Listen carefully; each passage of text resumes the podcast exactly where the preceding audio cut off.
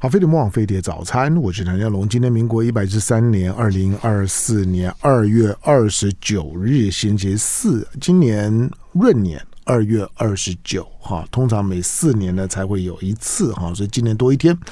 好，那呃二月的最后一天哈，所以二十八假期之后呢，哎，竟然还还在二月。通常二十八假期过完了就知道三月了哈，所以今天多一天。星期四的时间呢，七点钟的时段呢，长时间呢在这个时段里面呢，我都在大部分都在谈教育，或者做一些呢深度的人物的访谈，或者是一些的公益的一些的活动啊。我我觉得飞碟早餐呢，作为一个公公共媒体，那应该。呢，对这个社会呢多一些的正向的回馈的访谈呢，都会在星期四的这个时段里面。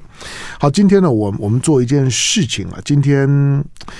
今天我们来，我们我们来努力的在告诉我们的听众朋友，呃，未来有关于我们在谈的呃温室效应。有关于呢，我们在谈的，就是不管是呢，COP twenty five、COP twenty six、twenty twenty seven、twenty eight，然后呢，一路上面每一年的气候变迁会议呢，一年一年开过一年了之后，虽然因为呢，许多的主要的碳排国家一些大国。对于碳管制的立场不见得一致，特别是像是美国，哈，他的他的立场随着他的他的政府的轮替，那个立场经常差很多。今年呢，又是选举年。那美国呢？如果川普上来之后，你可以预期他又会呢重施故技啊，像是过过去他执政的时候，干脆直接呢退出，就是呢巴黎的气候峰峰会，采取个抵制的态度。可是呢，因为欧洲国家的立场呢非常的一致，欧盟的立场一致，同时间接累积已经呢到了实践的阶段，那它就会产生一个问题，就是欧盟呢坚持。基于呢，他作为一个先进文明的国家，对于地球本身的永续发展，他认为全球的生产体系呢，都应该进入到了一个低碳管制的这样的一个一个一个生产体系里面。所以，全球的贸易、全球的这些呢商品的生产，它未来在欧盟的主导之下，全球的生产体系里面呢，符合碳足迹。的这个追踪管理，以及呢，该收费就就收费呢，该处罚呢就就处罚，它将进入到了落实的阶段。这个呢，其实在过去几年呢，偶尔我我就会提到，就是台湾呢作为一个一个一个制造业的出口的大国之一，台湾所有生产的商品，如果不能够呢及早面对到。因为呢，因为碳足迹、碳管制的这个标准，生产符合呢碳管制标准的产品，你将来的国际贸易受到制裁打压呢，将会是呢常态。这对台湾的影响伤害太大了。好，那但是这些呢，讲到了碳足迹、碳碳管制，其实对于大部分人来讲，或许你已经有一点点的概念。可是呢，其实对大部分人实作面来讲，那都是很抽象的问题。尤其对于生生产者，或者你从事服务业，也一样会有。有这样的问问题，那你要如何去落实？你恐怕呢概念是有，但是呢实实作面如何去落实，你可能撒龙博根本不知道呢。这到底呢要如何落实在你的生产制造跟你的跟你的这个就管理层面？好，因此未来。这方面的专业人才，我认为是呢，未来企业界里面呢，需才恐急的对象。每一个生产体系里面，可能都需要这种专业的人才，不只是呢来提供你这种咨询顾问。那告告诉你，如果你遇到问题，你有咨询的对象，甚至于自己大的企业的内部就需要呢有呢有专业的人才在这方面负责你的生产体系当中有关于呢碳管制的控管。好，那这个人人才从哪里来？就就是我们我们今天的重点了哈。好，那呃，因为全球的这种的发展的趋势，产品的碳足迹的专业顾问师的培训班要开课了。当然说过去没有嘛，过过去有，但他。坦白讲，我在节目当中第一次呢要谈到这件事情，而更妙的是呢，来介绍我们现场的两位的来宾。来，第一位来第一次来到我们节目现场的国立台湾大学台大的环境工程学的研究所的博士邱宗勇呢，邱博士欢迎，欢迎，谢谢，感谢唐大哥，谢谢。好，另外一位呢就。就让人家不不知道该怎么介介绍了，就是他是亚太综合研究院医护环境与社福研究所的所长潘怀忠潘所长，欢迎。是，向荣好，各位听众朋友，大家好。我我过去常常常常开玩笑跟潘怀忠说呢，我每次介绍潘怀忠的头头衔都很长，都很多。是，是，那今天又又又又多一个。是，那你要你要不要先说明一下，就是说这个亚太综合研究院是一个怎么样的研究院？哦，他是一个财团法人啊、那专门是希望透过教育，因为你刚刚讲说你这个时段是讲教育嘛，嗯、他是想透过教育来帮助我们社会人士。嗯或者毕业后的这个呃同学，嗯，能够继续增强自己的这个就业能力，跟他的本职的这个能力，嗯，所以因此呢，我们的这个董事长呢，原来是高雄大学啊创校的第一任的校长，也是台大法学院的荣誉教授哦。那么他就叫我们呢各个所。哦，都希望能够开设一些课程。哦，那当时我就在想说，开设一些课程呢，如果只是很乏味的，然后只是在讲学理的、讲知识的，我想很多学校都在开了啊。我想我们就不去跟学校做竞争啊。所以我们希望能够做一些实用的课程，而且我是希望。我我甚至跟董事长报告说，我是希望是说，能够来修课的同学，能够让他增加职场的竞争力，也就是说，他能够因为上过我们的课，能够找到工作，甚至找到他喜欢的工作。那我后来我就跟董事会报告，就是说，哎，其实事实上现在这个刚刚我们香农的开场白讲到。这个所谓的碳足迹跟温室气体效应，各国已经开始要呃见机履机，开始要实施了。所以台湾各企业都需要这方面的人才。那以前在大学上课的时候，根本就没这个条文啊，一四零六七一一四零六四，以前根本没这些东西啊。所以当时上课的时候也不可能教啊。所以你现在遇到这个新的东西来讲，even 就算你是环工系毕业的，如果早期毕业的同学也没学到这个东西啊，那更遑论。你原来不是这个这个环境工程系毕业的，但是没有关系，相关的系都很好，包括理工科毕业的啦，包括气管系毕业的同学，其实都可以来修我们这个培训班。嗯，那修完之后呢，你就具备做这个所谓的这个碳足迹盘查啦，或温室温室气体效益盘查这样的能力。那我们是不是就请邱教授也可以给我们讲一下？因为邱教授是我们所里面啊，就我们这个亚太综合院医务环卫。这个社福研究所里面最近网罗的一位杰出教授啊，就特别网罗他来呢，帮助我们来开设这堂课。那因为他以前呢，在这方面的工作的经验非常的丰富，那在这个业界也做这个温室气体碳排查啦、产品碳足迹啦，以及帮企业去规划啊，整个企业怎么样去这个做减碳排放，这他是非常有经验，二十多年来的经验。他有他有几个案例，我们让他讲一下，就是曾经上过他的课的，因为上过他的课，结果呢，在非常大的竞争的就业市场。被主管任用上了，我是请邱教授讲一下，你那个台南科学园区有一位中年妇人，四十几岁，你要不要讲一下？OK，谢谢谢谢哦。诚如嗯刚才呃唐大哥还有潘教授这边所提的这个内容呢，我这边来说明一下。那整个包括从欧盟里面针对这个温室气体的重视呢，逐步在台湾这边哈，包括各个行业里面呢都受到关注。那刚才就是潘所长这边有提到说，哦，这两个案这个案例里面呢，我来 这边说明，这个是市长也是出我们。哦，意料之外的部分呢，因为太多课程会开始来，那我们的课程里面呢，不是只有强调这些条文的介绍而已哦，还能够融入到这些实物的案例演练，所以上课过程中，学员要带 notebook 带电脑来实际上案例演练去操作，所以他如何从收集活动数据。建立清册，还有完成报告书，把这个很扎实的这个课程呢安排在这个训练过程。那其中有一个学员呢，他已经是中年的妈妈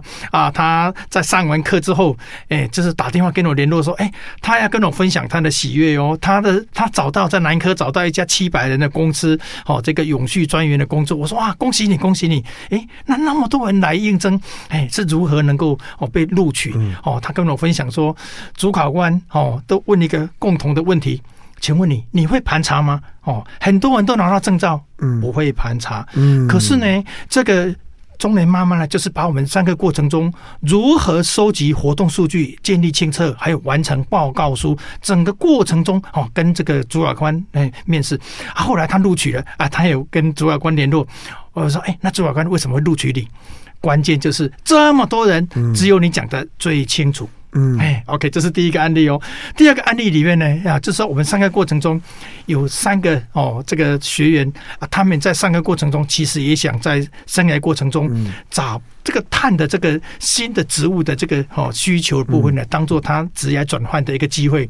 上完课之后，其中有三个人。成为从学员变成同事，嗯，哎，对，他变成查证员哦，哎，现在也在查证，嗯，我觉得这个都是我们开这门课，也希望说，不是培人才之外，也希望在就业市场上增加他第二份的这些能量，让他有机会能够在新的就业市场，在碳管理、碳盘查、碳足迹这个市场上，能够找到一个立足点，哦，能够找到他自己的这些优势，哎，在工作中有。邱教授，邱教授原来是在台南的一家顾问。公司专门帮企业跟组织做呃碳排碳碳排放规划、温室气体规划的。然后呢，没想到上上完他的课以后呢，应征他们的公司上了，所以三个学生变成他的同事。当然，现在目前就要说又被网罗到桃园更大的一家顾问公司去了。那这也就是我们所里面我们的这个环卫社服所，请他来当。教授的原因啊，就是来帮我们讲课。因为在在过去啊，当然我我自己纯粹是新闻啦，从从新闻的角度看，我们当然知道，就有关于有关于就是说呢，这种气候变变迁的课题，它会是未来非常长时间，起码未来几十年里面呢，就是说在国际政治跟跟国际贸易的领域里面，它都会是呢上上纲上领的问问题。第二个就是说，有关于碳管制什么时候会落实？我一直觉得这个社会呢，应对的态度比较消消极，都有一点走一步算算算一步，觉得反正我们都很小。虽然呢，以一个人人均的碳排来讲呢，台湾排得上全世界的前几名。这个呢，将来早晚有一天，作为一个主要的贸易贸易以出口为主的经济体来讲，台湾要冒的风险很高。可是呢，要如何呢，及及早的因应？然后呢，采取一个一个好的对应态度，降低呢未来的出口贸易的风险，同时呢，也提高台湾呢在全球的这种的责任分摊当中的角色跟形象。我认为台湾的官方呢，跟台湾的企业界民民间讲归讲，但是我认为过去的应对态度都不够积积极。好，那这里面当然就牵涉到就是说观念上面的教育，就是其实光光是有有关于碳教育，嗯。的这个教育的普及都还有很多要做的，很很多人其实仍仍然是没有概念的。第二个就是呢，要如何去落实在实物面当中的操作，那这个就更缺乏了。好，今天我们要谈的就是这件事情，告诉你呢，将来在企业里面对于碳排放、碳碳管制的，就是说呢，这个实作，包括呢刚刚讲到的这些呢减。检测层面的这这些的专业的知识跟实作的能力，这会是未来。需才恐急的人才的一部分，虽然呢，它还不是呢国家证照考试当中的一环，可是企业的需求呢，已经到了求才若渴的地步。那你具不具备这种的能力？如果不具备这种的能力的时候怎么办？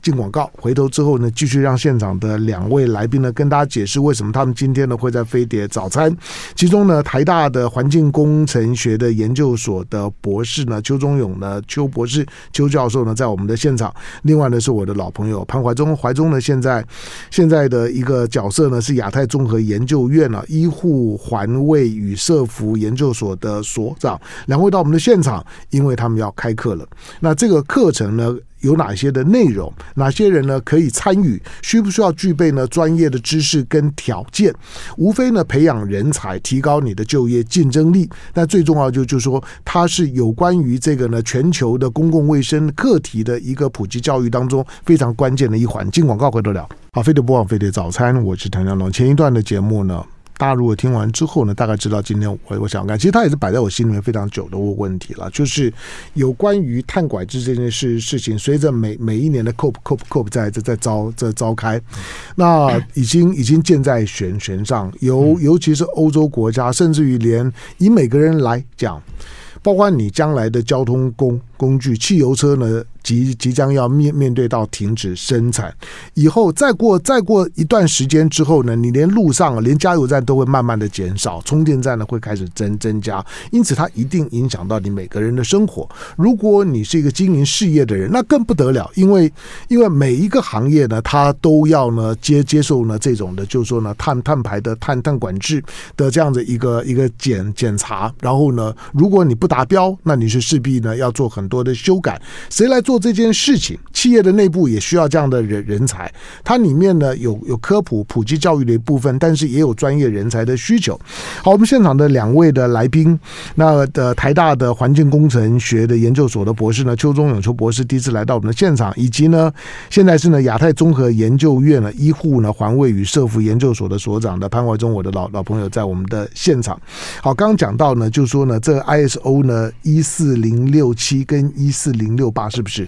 是对，这是什么？哎，我跟你报告一下，嗯、就是说。那个一四零六是指一哦，是针对组织全公司的这个部分的部分。那可是呢，你是产品要输入到欧盟，输入到美国，所以你会关注的是你的碳足迹，产品碳足迹的部分。我这边的分享一下，我昨天刚从高雄的客户那里，那里做金属加工，他现在非常担心，因为他客户的客户要的产品要销售到欧盟，能把这个碳关税的部分要开始被征收，所以他开始担心，哎，那我的碳足迹在什么地方？所以呢。他开始会来就关注这个事情。事实上，从去年甚至更早之前，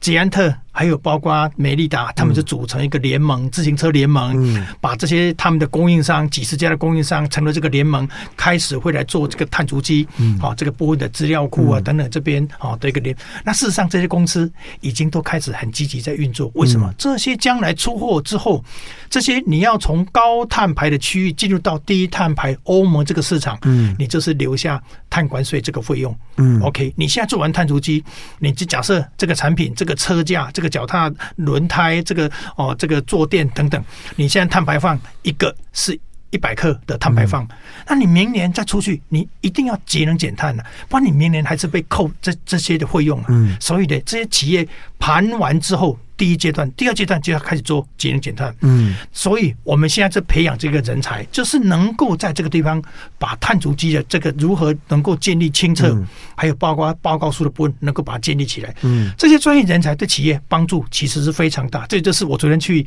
哦那家公司的总经理还特别说哦，他们要准备，他已经被客户会来做询问的。哎，这个部分也是影影响很大。这个部分我来说明一下，是刚刚香龙特别提到两个那个 ISO，一个一四零六七，一个是一四零六四嘛，哈、嗯。那我们这一次上课呢，是上的是一四零六七，嗯。那一四零六四以后，我们还会再开课，哦、嗯。那你刚刚其实已经听到差别了。一四零六七呢，是针对单一产品，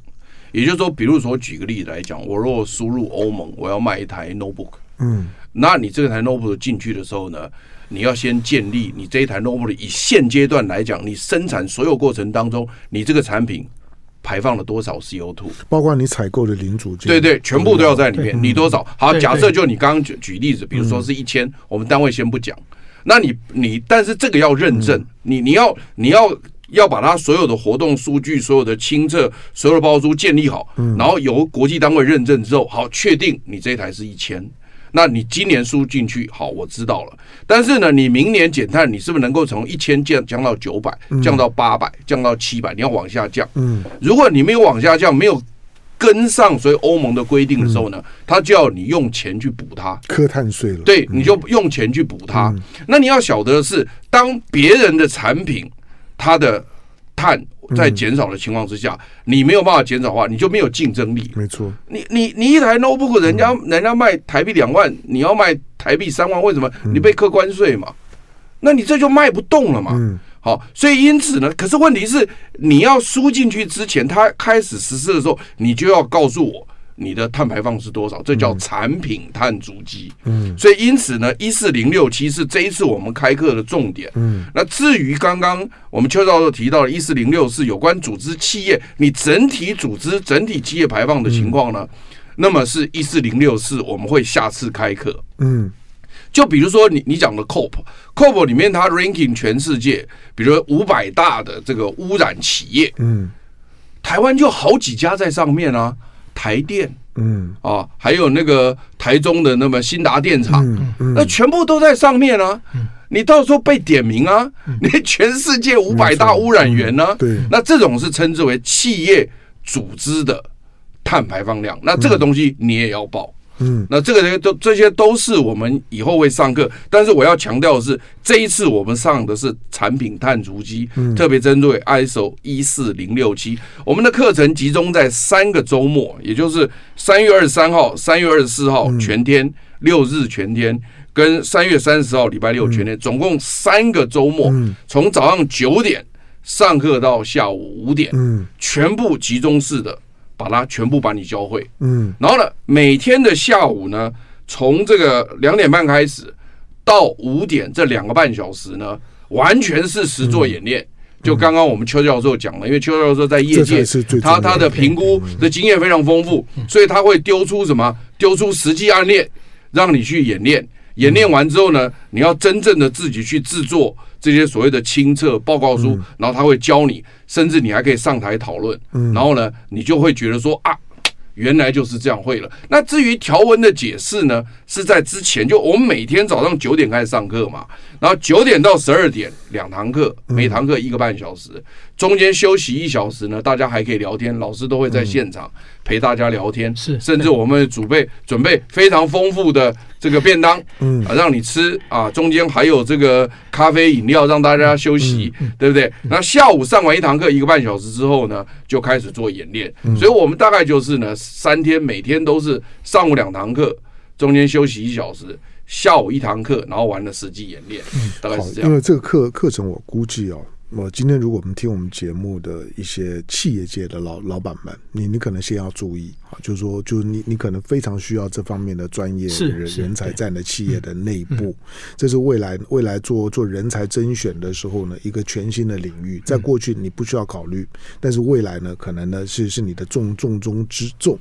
好，我我回头请教邱邱教授，就是以欧盟为主体的这种的的贸易。当中的碳足迹的申报，嗯，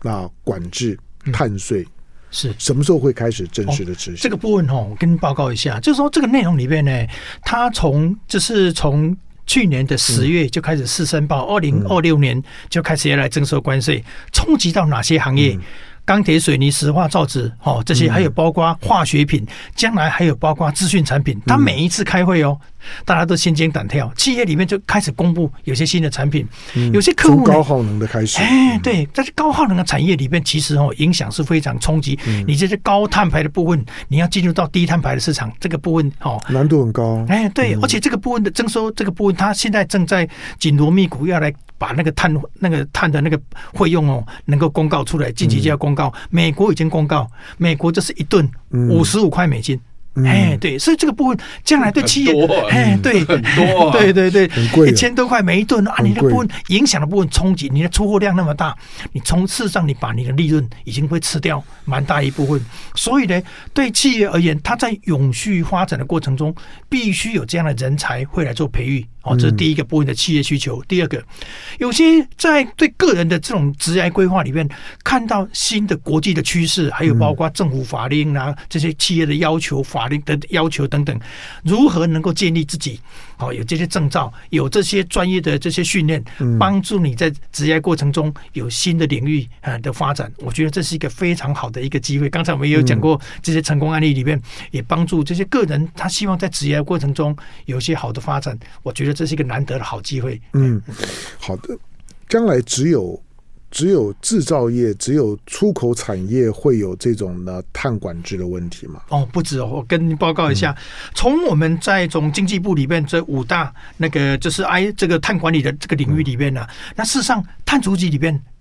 分成产品碳足迹，我们刚刚讲过，钢铁、水泥、石化、造纸、纺织这些其实是看到实体的部分。另外一个部分是属于服务业哦，服务业里面包括什么？长荣航空、华航里面，他会去做这些的阶段里面，永庆房屋、新力房屋这边也会来去执行的部分。我们之前有协助过，哎，高雄汉森百货，汉森百货他也完成碳足迹。他去估算他的楼地板面积的碳排放，来了解说，哎，我碳排放，我现在到底是多少碳排排放，它要来做节能减碳。嗯，那事实上对服务业也是另外一个冲击，但是冲击最大的还是这些哦。工业界里面的影响是冲击最大。嗯、那事实上，刚才就是潘所长这边有提到过，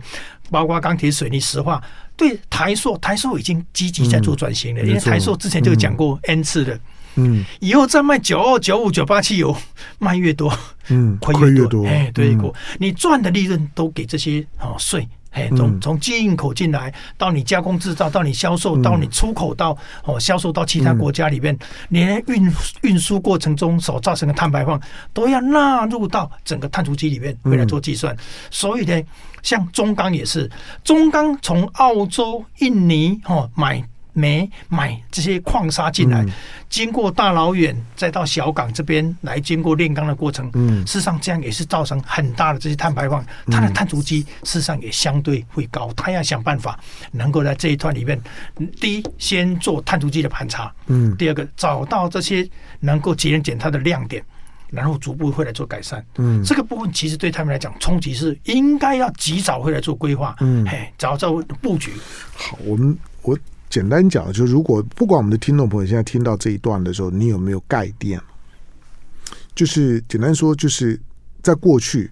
排碳是没有成本的，对，是是。但是从现在开开始，尤其二零二六年之后，排碳除了你呼呼吸啊不不瞌睡以外，其他的排碳都会有有成本。这个部分我要跟那个唐大哥报告一下哦，环境部已经公告了。要征收碳费是从今年开始哦，嘿，要从今年开始，这些这些五百多家高碳排的企业纳管企业里面，从今年的一月一号，到今年的十二月三十一号，嗯，明年会派人来查证你在今年二零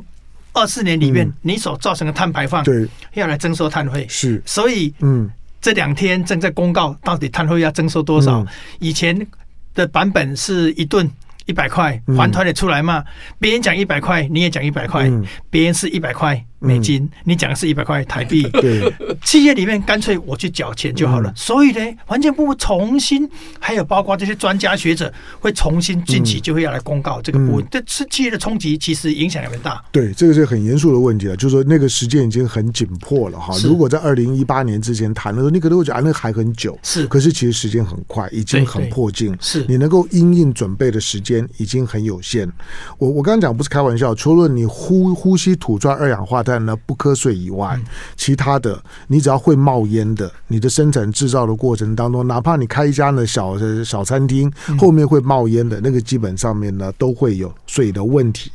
好，那那你说那生活当当中我还没有看到不，只是你没有注意到。譬如说，你现在如果如果上网啊，你现在上网去订机票。我不知道大家有有没有有没有注意到，你订机票的时候呢，每一家航空公司，甚至于每一个航班，它后面都会都会告诉你，就是说呢，这个这家航空公司呢，就是在碳排上面呢，大概减减少多少，它都会标注每一个航班的碳排哦。也就告诉你，类似这种的标注，现在是提供消费者一个一个比较绿色的选择。你如果把它当做是一件严肃的事情，你可以去挑一个碳排比较低的航班作为你的首选，就像企业买绿的绿电一样，它它的它的收入可以负担得得起，它可以付多一点点钱去买绿电。可是将来买所谓的足够绿的电跟消费品。是你必然要面对的选择，它是强迫性的。好，但是生产者怎么去应对？啊，消消费者本身是个道德问题，可是生产者是个责任问问题。那你生产者本身面对这个责任问题的时候，问题来了，碳你怎么算？你你你怎么去管理？以及你怎么证明？对。就是今天，就像刚刚怀中讲，我一个 notebook 出出口的时候，我告诉你说呢，我这个呢，这个碳排是一一百，你怎么证明？对，你所有准备的我文件谁来准备？没错，公信力当中呢，如何去认定有哪些人具备这种的资格，可以去告诉你，就是说呢，我说了算。那今天要培训的是这样的人才，他将来呢会是呢人才培训系统当中非常重要的一部分。来，在我们现场的两位的来宾，好，那台大呢环工环工所的博士呢邱宗勇呢邱博士，以及呢现在是亚太综合研究院医护环境呢与社福研究所的所长的潘怀忠来进广告。广告回头之后呢，我们最后一点时间呢，再让大家知道一下，如果你要参加这个课程，作为人才培训的第一阶段，因为他们第一届的开课，你要参与这个课。程的时候，你应该具备怎么样的条件？进广告回得了。好，飞碟模仿飞对早餐，我是唐家龙。呃，如果你平常不太在在产业界里面活动，你可能不会感受到这件事情的急迫感。对我来讲呢，我纯粹是因为每一年呢会关注到呢气候变变迁会议。那这气德国国际的气候变迁会议固然里面有很多的政治，但是。政治慢慢的呢，已经没有办法影响到它的方向，它的方向就是朝着这个方向走。因为欧洲欧洲体系呢，大概都已经做好准备了。全世界呢，对于呢碳排放的碳管制，应该要落实这件事情。气候变呃变迁、温室效应是真的。这件事情呢，大概已经是全球共识。除了川普以外，川普会告诉你，就是说呢，根本就就没有温室效应的这个骗局，好吧？这个呢是是这政治问问题。但是呢，今天呢，当要落实呢所谓的碳管制的时候，如何去如何去去计算，如何呢去去查核，如何呢去最后呢就就就是开证书给每一个。每一个企业，每一个产品，一个呢，大家能够接受的、具有权威性的一个碳数据，这个呢，就需要的专业的人才。而这个专业的人才本身，虽然现在还不是国家证照，可是你的专业性将来对企业本身的生产跟出口至关重要。好，那这个课课程呢，这在亚太综合研究院呢，第一届的这个课程呢，即将开课。今天呢，二月二十九号，那开课的时间呢，会是在三周以后，三月二十三的这第一届的课课程，三个全天的课程。三月二十三星期六全天，早上九点到下午五点；三月二十四星期天全天，也是早上的九点到下午的五点；三月三十就隔一周的星期六，也是呢早上的九点到下午的五点，刚刚潘国忠讲过全天的课程，下午呢大概会有呢两个多小时的实作，就是要把你培养的不是一个呢对于对于呢所谓的节能减碳有观念的人，而是你要是最后很可能是负责去查核、去统计数据，然后呢去认证，然后甚至于呢可以代表你的企业，你开出去的东西呢是有是有。不能说公公公信力，但是呢是有权威、权威性的、有专业性的。好，那我那我请教一下，就是这个这个课程三天的时间，全天第一届，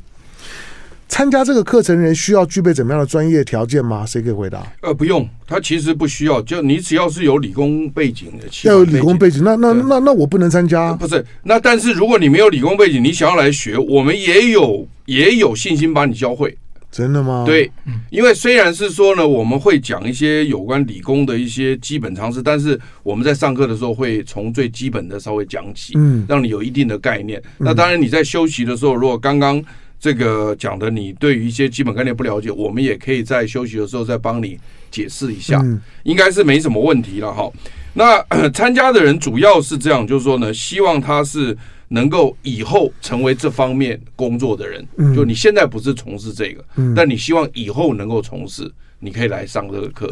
第二个是呢，你现在就在这个企业里面，那因为企业现在开始面对这个问题，对老板开始说好。我既有员工，抽调三个人帮忙企业培训，对，不是我们抽调三个人，然后呢，这三个人将来要负责这一块的业务，嗯，但是你原来进来的时候不是这个业务，你也不会，对，那现在公司把你抽调变成这三个人，那你要怎么办？来，赶快来上课，赶快强化专业，赶快来上课啊！你上课你就会了，那你就算会了以后，你也不一定全部都自己做嘛，你们公司可能会拨拨预算，因为你懂了，你也可以请外面的顾问公司来帮忙嘛，嗯，所以这就是说呢，你在公司里。里面被指定，嗯，要负责这个业务，然后呢，你即将要执行，你觉得你还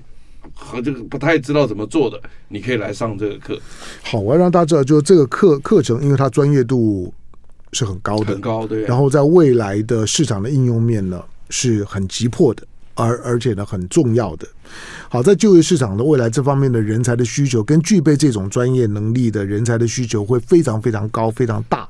但是这个课程呢，本身呢，因为因为要排这课程不太容易哈，还有实作面的训练，所以呢，它它是有收费的哈。那收的呃收费呢，将将近呢三万块钱。好，但是要要怎么报名？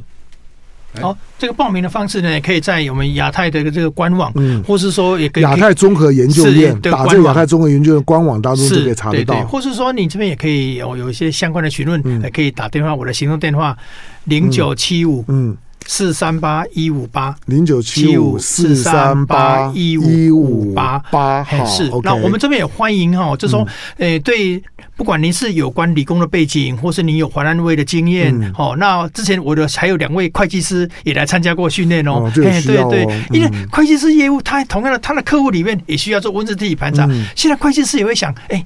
我以前都跟客户讲，哎、欸，我不会盘查，我不会盘查，业务生意都往外推。嗯、真的，哎，这我现在已经有曾经，哎、欸，你看，如果当会会计师了以后，如果没有这方面专业知识，连会计师都没办法做、啊。是，啊、我现在有两个成功案例，有有两个台北的会计师来上课，嗯、我非常惊讶哦，因为我已经知道我们两个的差异。嗯、他的收入是以工时，我是用人天会来做计算，嗯、结果三个月之后，这两个会计师跟我讲，他有辅导线上辅导五家。越南的公司都是他的客户，嗯、台商的客户已经要完成准备查证。嗯、我说你那么厉害，他说有啊，老师你就是告诉我如何建立这些收集活动数据，嗯、建立清册报告书，把这些部分套用在他的客户身上。嗯嗯就能够去完成了。现在都已经完成，都已经完成第三方查证了。这些都是成功的案例。所以呢，我们非常欢迎，就说，哎，你对这个部分有兴趣，你能够来参报名这个课程，能够在这个过程中你来学到这部分，而且你会认识这些同样如同 EMBA 班里面找到各行各业里面的精英，大家这个团队在帮这个市场能够来开发结果。嗯，